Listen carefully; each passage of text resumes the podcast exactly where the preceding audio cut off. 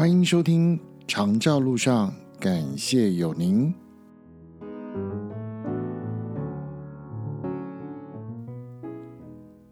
嘿，亲爱的听众朋友，大家好！欢迎您在 p a c k a g e 上面来收听《长照路上》，感谢有您。我是乐子，这是一个我开的新节目。那么，为什么要来做这个长照的这个议题呢？是因为这样的哦，我本身呢，一开始也是一个使用者。怎么说呢？因为呃，现在二零二四年一月了啊，我们录音的时候是一月二号。那么对于我来讲，我是五十八年次的，所以已经大概有五十五、五十六岁了。在四年前呢，我的父母亲呢都已经是非常高龄的这个年纪。那么有一次，父母亲他们约好去买菜，然后呢，在买完菜要回家的路上呢，我的妈妈她说她去小公园运动一下，叫我爸爸先回家。后来呢，妈妈运动几分钟以后，在回家的路上，她又看到了我父亲跌倒在路中间，啊，应该说在路旁吧，因为那时候已经有一群人在路边啊帮忙处理，包含了刚好路过的里长，所以呢，也通知了啊我的一个姐姐啊，我有一个姐姐大我九岁，所以很快的就联络上我这边，那救护车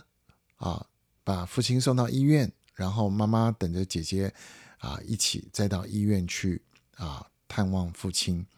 那因为那一次的跌倒，我父亲开始脑中有血块，导致他失忆。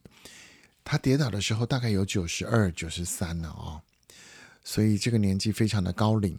那还好是他的失忆呢啊，并没有影响到他的情绪，他总是安安静静的啊，默默的不太讲话。那因为那个年纪，加上呃姐姐跟我也算是高龄吧，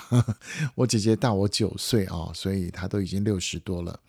那才刚刚准备要退休，所以我们就决定找这个请一个外籍看护来照顾父亲。那么那个时候长照正准备进入二点零吧，所以啊，在二点零有许多的新政策啊，我们算开始享用到。包含了这个父母亲住在老公寓，他需要有这个啊计程车跟爬楼梯的这个机器啊来帮忙他上下楼。那么还有这个医院的一些啊照顾啦，或者是买轮椅啊、买电动病床啊，在家里做一些调整跟安置，这些的上面呢都有用到了长照二点零的一个补助。后来呢？又过了两年，我的母亲呢，在一次农历年的期间当中，连续三天之内跌倒了两次，换了两边的髋关节，所以呢，这个走路上面就有一点不自然，需要复健。可是我刚才讲，我们家是三层楼的公寓啊，四层楼的公寓住在三楼，所以上下楼很麻烦。那住在那个台北市的一个地段里面，附近真没有什么复健诊所，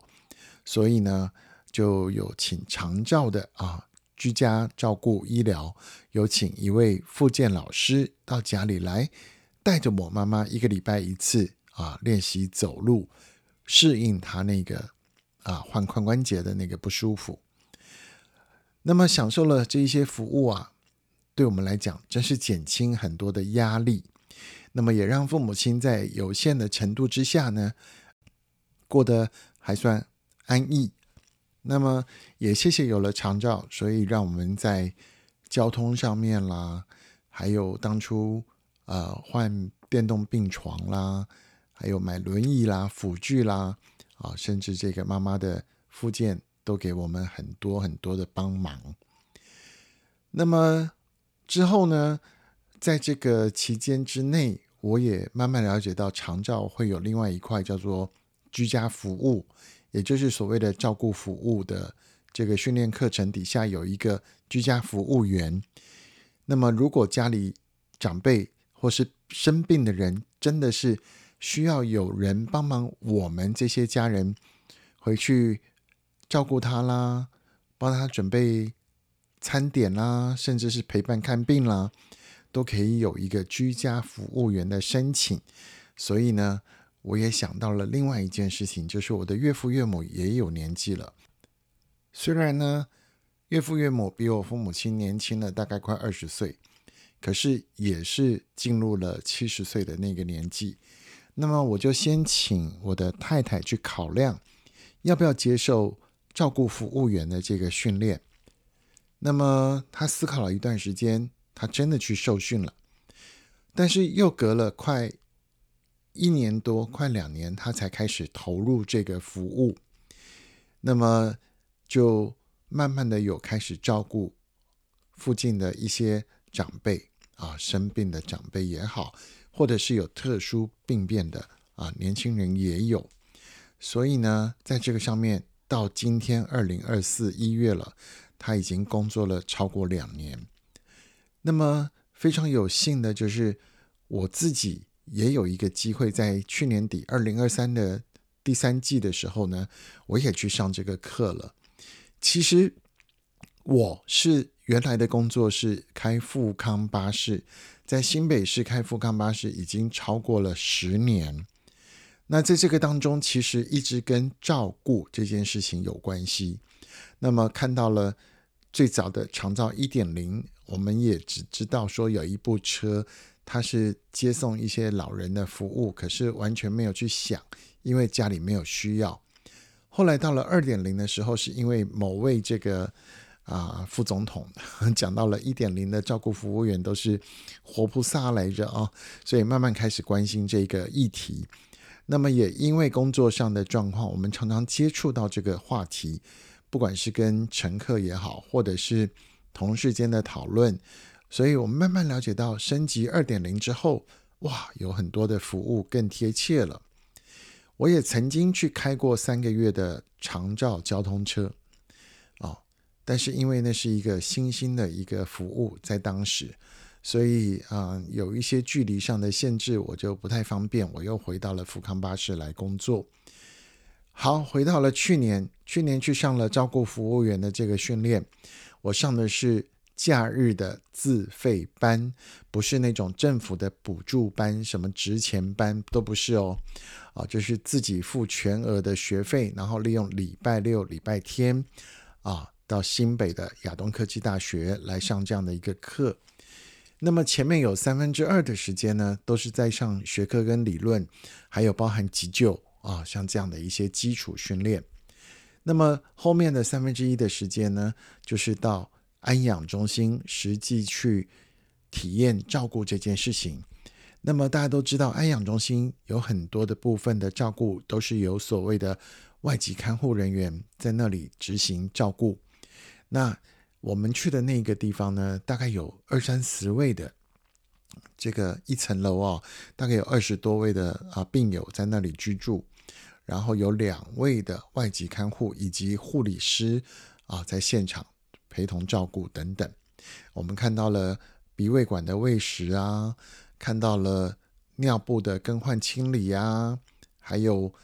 呃量脉搏啦、体温啦。还有注意抽痰呐这些事情，甚至有少数比较健康需要活动的呢，也有透过啊外籍的看护将他们扶到轮椅上面，然后推他们到大厅来收看电视，或者做做所谓的肢体活动等等，还有会客啊。那么经过这样种种的一个训练之后啊，我们算是有了一张基础的证照。那个训练结训证书，然后可以到卫生局去申请从业的这个服务证。那之后才要看个人的意愿，是不是要到机构，所谓的长照单位、安养中心或者是医院，都有这样的一个照顾服务的职缺，可以选择来工作。当然制度不一样，薪水不一样啊，工作时间也不一样，所以有不同的选择，那就看个人怎么样。去寻找一个适合你的方式。那么，大部分最近大家都知道了，所谓的居家服务员这样的一个工作，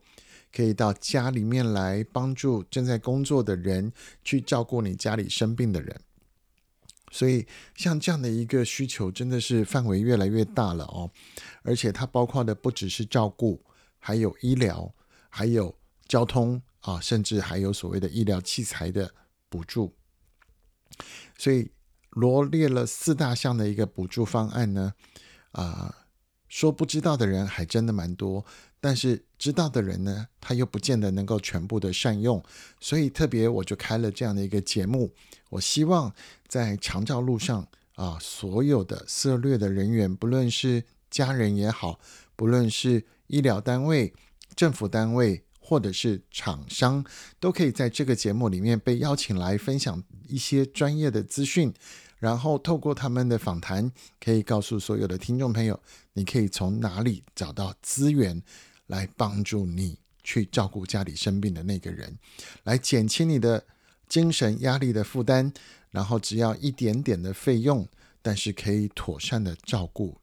病友。那么，我想这是很多家里有生病的人最需要的一个帮助。所以，透过这个节目的制作，我希望大家都可以从这里听到许多的资讯。那么，也希望您呢可以继续的来收听。如果您在这个议题上面有什么想问的，也欢迎透过留言系统来告诉我，好吗？我们未来会有更多的来宾来到节目当中进行访谈。所以也希望你按时的收听的时候，我们也可以一起来了解怎么样取得长照的照顾。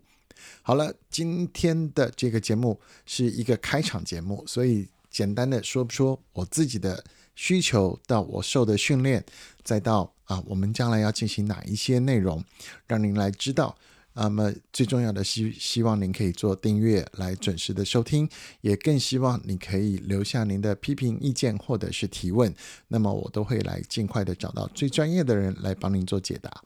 好了，长照路上感谢有您第一集的试播带，我要在这里告一个段落，希望我们下一次再见喽，拜拜。